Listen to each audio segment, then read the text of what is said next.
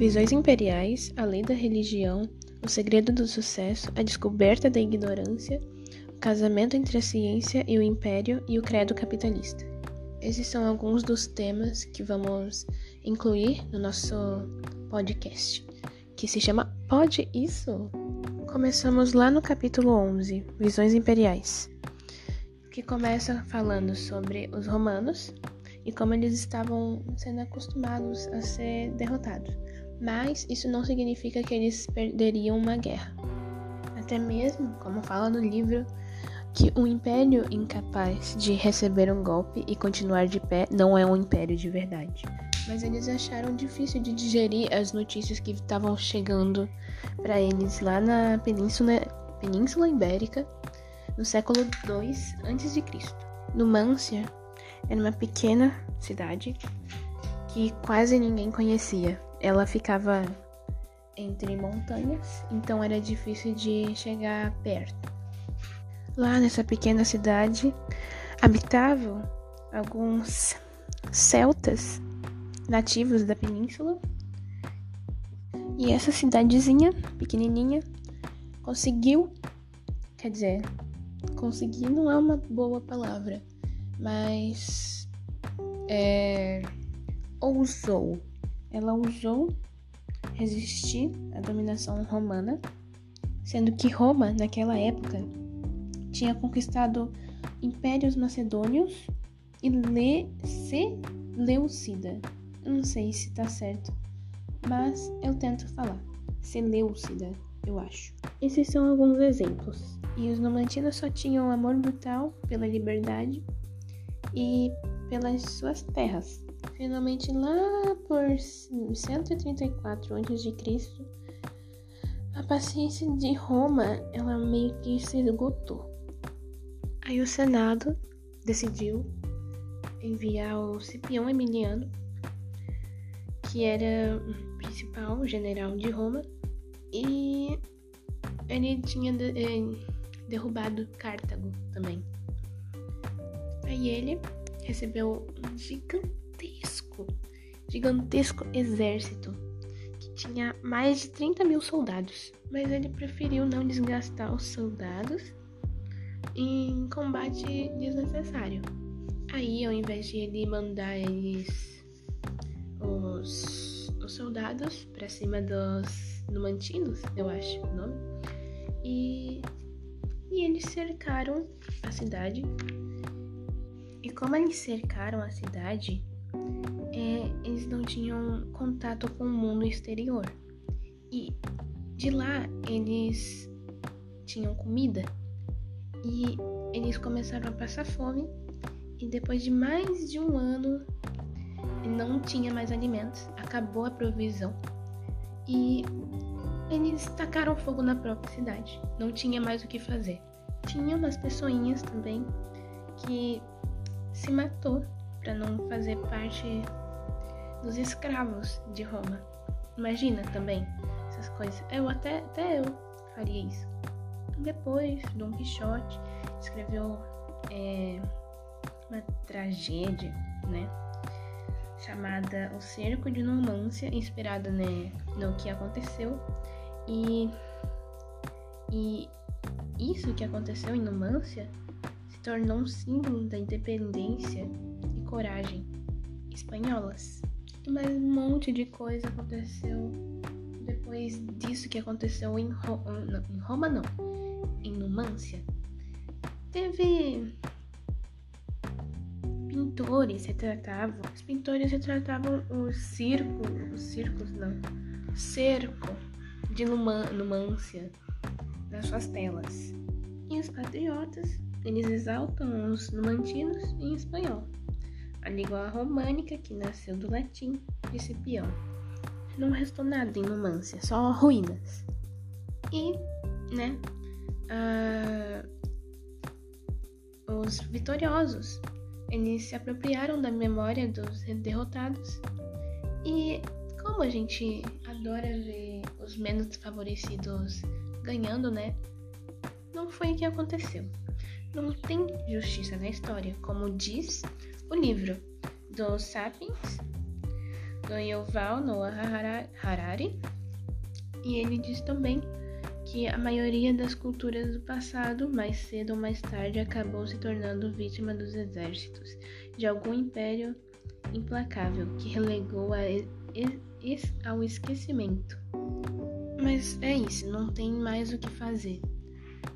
Eu até grifei aqui no meu livro uma parte importante aqui do livro. É que assim, ali o que é um império? Em primeiro lugar, para se qualificar para esta designação, é preciso dominar um número significativo de povos distintos, cada um com seu próprio território e identidade cultural. E, em segundo lugar, os impérios são caracterizados por fronteiras flexíveis e um apetite potencialmente limitado. Agora vamos lá para os mocinhos e bandidos da história. Começa falando como é tentador dividir ah, os bonzinhos e os bandidos, né? Como é bom é, dividir os impérios do lado dos bandidos e que é baseada mais ou menos todas as culturas são baseadas em legados imperiais. E aqui eu grifei mais uma parte. Existem escolas de pensamentos e de pensamento e movimentos políticos que procuram expurgar a cultura humana do imperialismo, deixando o que afirmam ser uma civilização pura e autêntica, não contaminada pelo pecado. Essas ideologias são na melhor das hipóteses, ingênuas, na pior, servem como camuflagem hipócrita para o nacionalismo bruto da intolerância. É uma coisa bem interessante, assim. É, o pensamento do, do autor, né? É bem bom, assim, de ler. E é isso. Ele também usa como exemplo o Taj Mahal, que é exemplo de uma cultura indiana autêntica, ou criação estrangeira do imperialismo muçulmano. Capítulo 12 A Lei da Religião. Aí, como sempre, né, ele começa contando mais, mais ou menos uma historinha, né? Não vai direto ao assunto, mas é só pra, é, pra começar puxando, aí depois ele vai explicando. Então, é, ele começa falando sobre uma, uma cidade construída no, no oásis da, do centro da Ásia, que os mercadores sírios eles admiravam assim as sedas chinesas, que é, como fala o nome, são sedas chinesas, eles, eles criaram lá. Depois fala que no Ocidente, Oriente, é, Norte e Sul, unificação da humanidade era um fato do eh, cotidiano. Isso foi uma parte que eu grifei, né? E mais o resto. O mesmo processo pode ser observado quando o exército de Kublai Khan se reuniu para invadir o Japão.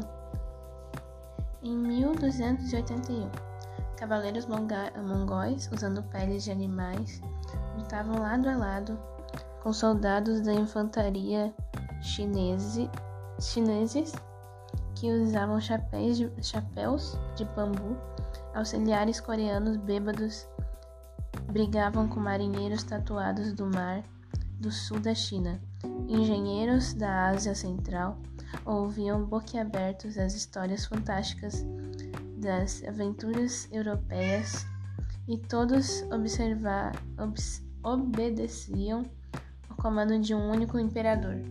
Enfim, a unificação humana acontecia por outros meios. Se você fosse um peregrino, um peregrino andando assim por Meca, é, se você estivesse circunda, é, circundando o santuário mais sagrado no, do Islã no, no ano é, 1300, você poderia se ver em companhia do, do grupo da Mesopotâmia. Mesopotâmia.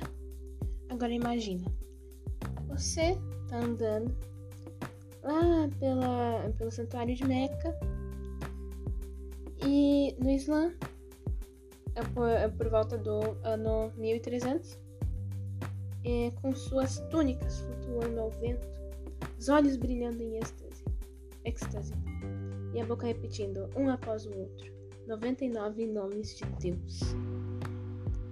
Em frente, você vê um patriarca turco castigado pelo clima das estepes asiáticas.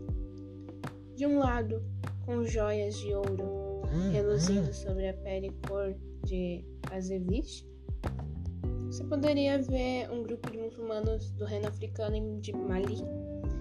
O aroma de cravo cardo, cardamomo, salmarinho e cúrcuma é, poderia ter sinalizado a presença de irmãos da Índia ou das misteriosas ilhas especiarias do é, mais leste, ao leste. Muitos acham que a religião meio que é, propaga um pouco de um pouco não, né? Porque assim, é, a gente vê muito isso, né? É, onde você for, que acontece muito assim, é, discriminação, assim e tal. Mas, como o livro está falando diferente, vamos falar também.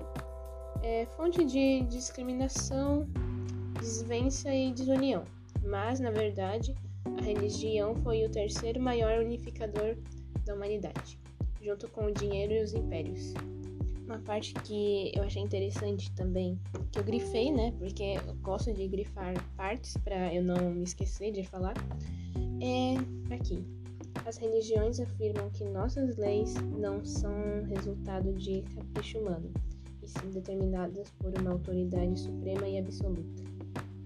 Na minha visão, eu interpreto essa frase como tipo, cara, é, não é Tipo, entre aspas, vamos dizer assim, é, não é o ser humano que cria as leis, é, mas sim uma autoridade, tipo, ai, não sei explicar, mas uma autoridade que é superior, superior, tipo, comandante do universo, imagina. Um, uma outra parte que eu grifei também. Hum, me desculpe, mas assim, é, eu gosto de grifar partes em livros. Eu gosto de é, relembrar, como eu disse antes, né? É, a religião pode ser definida como um sistema de normas e valores humanos que se baseia em crença, na, na crença em uma ordem sobre-humana. Na verdade, eu acho que eu grifei uma boa parte do, do livro. Então, assim, depois disso lá e tal, é, pula uma parte. Página seguinte, é, fala um pouco sobre o negócio lá do futebol, que não é uma religião, mas como tem muitas regras, cerimônias e um pouco de rituais estranhos, é, todos sabemos que o ser humano inventou o futebol. E beleza, a FIFA pode é, mudar a qualquer momento o tamanho da goleira do, ou anular uma regra de impedimento. Mas assim, é isso. É... não tem o que falar. E assim, não é todas as religiões que podem mudar uma coisa assim. E é, isso. Bom, esse capítulo fala um pouco sobre é, essas coisas de religião, tá? silenciando os inocentes, o islamismo e o budismo, que são é, religiões universais e missionárias. E fala mais um pouco também sobre um pouco da revolução agrícola e benefícios da idolatria e essas coisas que tem mais aqui no livro, nesse capítulo. Ah, o que eu tenho para dizer sobre esses dois capítulos que eu tô sendo encarregada sobre. Estou sendo encarregada para falar deles.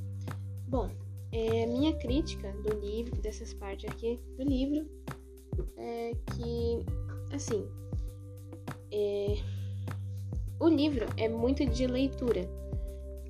É para isso que tem o de quadrinho. O livro é muito de leitura, assim, às vezes você se perde, é, então tem que grifar algumas coisas para você entender, entender, né? E também teve uma hora que eu meio que travei numa página só, eu não consegui ler o resto, mas é, em compensação, dentro do livro, é muito bom.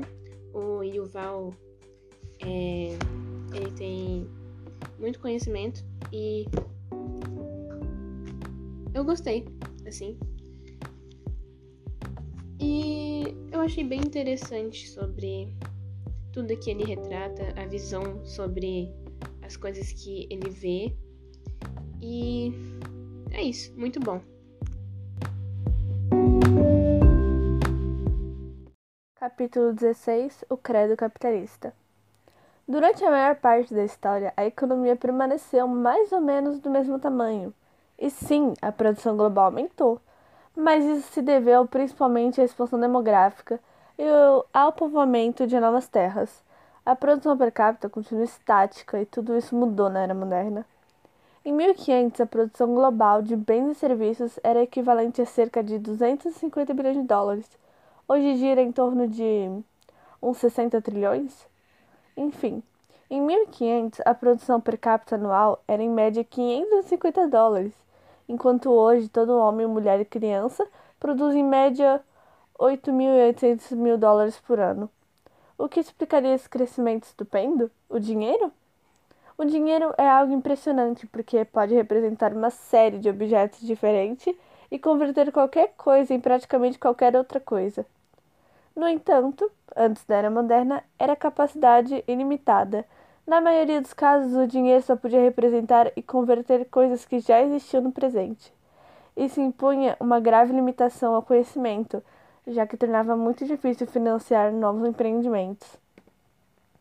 Nos últimos anos, 500 anos, a ideia de progresso convenceu as pessoas a confiarem cada vez mais no futuro. Essa confiança gerou crédito.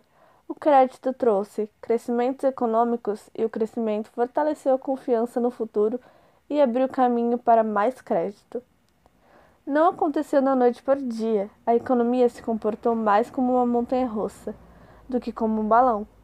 Mas, no longo do prazo, com os obstáculos nivelados, a direção geral era inequívoca. Hoje, há tanto crédito no mundo que governos, corporações e indivíduos facilmente obtêm empréstimos grandes, de longo prazo e a juros baixos que excedem muitíssimo a receita atual. Mas o bolo econômico pode crescer indefinidamente? Bom, todo bolo requer matérias-primas e energia.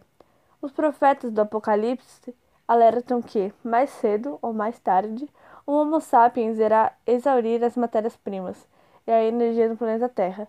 E o que virá depois? A descoberta da ignorância. Ignoramos. Para Harry, a aceitação da ignorância e a vontade da descoberta foram os principais fatores que levaram à revolução científica e ao fim da estagnação econômica e intelectual. Se não havia estímulo para o desconhecido, o pensamento vigente não estimulava a descoberta do novo, pois se suponha o conhecimento de tudo. O ciência assume a sua ignorância. A ânsia por descobrir coisas novas levou à revolução científica. Conhecimento é poder. Há fatores que contribuíram para a estagnação da sociedade no que diz a respeito a pesquisas, ao desenvolvimento tecnológico e à melhoria da vida da população. Anterior à Revolução, não havia expectativa de melhorias, o futuro era incerto. Se hoje vivemos pensando que amanhã será um dia melhor, na época não poderia se dizer o mesmo. Não havia o hábito por parte de reis e daqueles que detinham em poder investir em melhorias, investia-se dinheiro em pesquisas e inventos que reafirmassem o poder do rei. A partir do momento que o conhecimento pode ser usado como forma de exercer o poder, este passou a ser estimulado e incentivado. De modo geral, a maioria dos governantes e empresários pré-modernos não financiavam pesquisas sobre a natureza do universo, a fim de desenvolver novas tecnologias. E a maioria dos pensadores não tentavam traduzir suas descobertas em dispositivos tecnológicos. Os governantes financiavam instituições educacionais cuja função era disseminar o conhecimento tradicional com o propósito de sustentar a ordem existente, diz Harari. Padrinhos da ciência. É um ciclo de retroalimentação da revolução científica. Recurso, pesquisa, poder. Para progredir a ciência precisa de mais do que pesquisas. Dependente do reforço mútuo de ciência, política e economia, as instituições políticas e econômicas fornecem os recursos sem, sem as quais pesquisa científicas é quase impossível. Em troca de pesquisa científica, fornece novas capacidades que são usadas, entre outras coisas, para obter novos recursos, alguns dos quais são reinventados em pesquisa. Diz Harari. Capítulo 15 Casamento entre a ciência e o império. No século que se seguiu à expedição de James Cook, as terras mais férteis da Austrália e da Nova Zelândia foram tomadas de seus antigos habitantes pelos colonizadores europeus. A população nativa foi reduzida em 90% e os sobreviventes foram submetidos a um regime cruel de opressão racial. Para os aborígenes da Austrália e em menor medida para os maores da Nova Zelândia, a expedição de Cook foi o começo de uma catástrofe de qual jamais recuperarão completamente. No entanto, o navio de Cook foi uma expedição protegida por uma força militar ou uma expedição militar acompanhada por alguns cientistas? Isso é como perguntar se o copo está cheio ou meio vazio. A resposta é ambos. A revolução científica e o imperialismo moderno foram inseparáveis. Pessoas como o capitão Cook e o botânico Joseph Banks dificilmente conseguiam distinguir a ciência do império. Ah, como as pessoas dessa península gelada da Eurásia, Europa, conseguiram sair do seu canto remoto da globo e conquistar o mundo inteiro? Com frequência, grande parte do crédito vai para os cientistas da Europa. É inquestionável que de 1850 adiante a dominação europeia se apoiou em grande medida no complexo militar industrial científico e na magia tecnológica.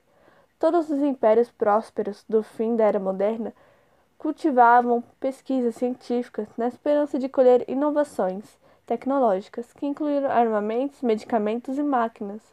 Isso, obviamente, não é toda a história. A ciência foi apoiada por outras instituições, e não só por impérios, e outro fator em cena, o capitalismo. Capítulo 16 O Credo Capitalista Durante a maior parte da história, a economia permaneceu mais ou menos do mesmo tamanho. E sim, a produção global aumentou, mas isso se deveu principalmente à expansão demográfica e ao povoamento de novas terras. A produção per capita continua estática e tudo isso mudou na era moderna. Em 1500, a produção global de bens e serviços era equivalente a cerca de 250 bilhões de dólares. Hoje gira em torno de uns 60 trilhões. Enfim, em 1500 a produção per capita anual era em média 550 dólares, enquanto hoje todo homem, mulher e criança produz em média 8.800 mil dólares por ano. O que explicaria esse crescimento estupendo? O dinheiro? O dinheiro é algo impressionante porque pode representar uma série de objetos diferentes e converter qualquer coisa em praticamente qualquer outra coisa. No entanto, antes da era moderna, era capacidade ilimitada. Na maioria dos casos, o dinheiro só podia representar e converter coisas que já existiam no presente. Isso impunha uma grave limitação ao conhecimento, já que tornava muito difícil financiar novos empreendimentos. Nos últimos anos, 500 anos, a ideia de progresso convenceu as pessoas a confiarem cada vez mais no futuro. Essa confiança gerou crédito o crédito trouxe crescimentos econômicos e o crescimento fortaleceu a confiança no futuro e abriu caminho para mais crédito. Não aconteceu da noite para o dia. A economia se comportou mais como uma montanha russa do que como um balão. Mas, no longo do prazo, com os obstáculos nivelados, a direção geral era inequívoca. Hoje, há tanto crédito no mundo que governos, corporações e indivíduos facilmente obtêm empréstimos grandes, de longo prazo e a juros baixos que excedem muitíssimo a receita atual. Mas o bolo econômico pode crescer indefinidamente? Bom, todo bolo requer matérias-primas e energia. Os profetas do Apocalipse alertam que, mais cedo ou mais tarde, o Homo sapiens irá exaurir as matérias-primas e a energia do planeta Terra. E o que virá depois? Bom, para Harari, o credo capitalista, a crença no crescimento econômico perpétuo, aparece como uma nova religião médica consumista, um conjunto de ensinamentos de como as pessoas devem pensar, educar-se e comportar-se.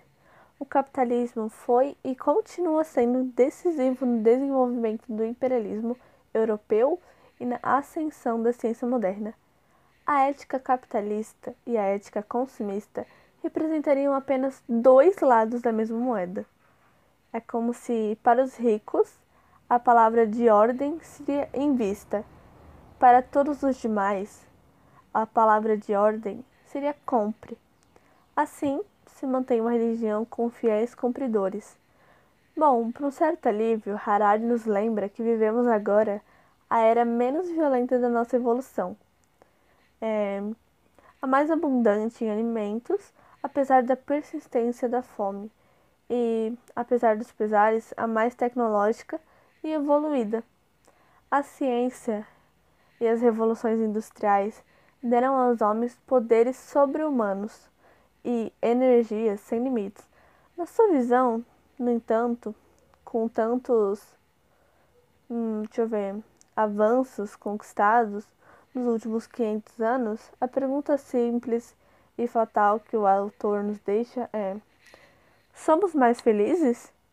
Bom, o livro Sapiens é um, um livro de aprendizado e também uma crítica à humanidade, né? Dos primórdios até a Idade da Pedra, ou como posso dizer, é, da Idade da Pedra até os dias de hoje. O autor nos mostra as mudanças e que, apesar do tempo, continua quase que o mesmo na cultura da humanidade. Será que a gente evoluiu mesmo? Ou estamos cada vez mais nos autodestruindo? Bom, isso o tempo dirá. Bom, Yuval Noah Harari é um escritor sem freio moral. Dissarta, dispara todo tipo bestial de questionamentos. Refazer a roda é contraproducente, cansa o leitor. É tipo escrever com. Ele escreve assim, sabe? Com certa descontração. Isso faz até ficar leve a leitura. Não aprofunda e mantém-se no nível raso. E, regra geral, sempre está insatisfeito com o andamento da humanidade. Nota-se que ele tudo deveria ficar como era no início, um homem collector, limitando uma pequena área de sobrevivência, restrito ao seu pequeno conhecimento mental. Crê que em tudo há interesses escusos, atropeladas forças de domínio. Não consegue ver que a humanidade progrediu. Muito ruim essa visão dele, embora busque ver algo positivo no desenrolar da civilização humana. Sempre coloca as atrocidades cometidas paralelamente nestes eventos e sempre critica os grupos religiosos, militares e ao poder do dinheiro, riquezas. Estranhamente não cita as mortes das maiores atrocidades humanas, como o advento do socialismo e comunismo no mundo.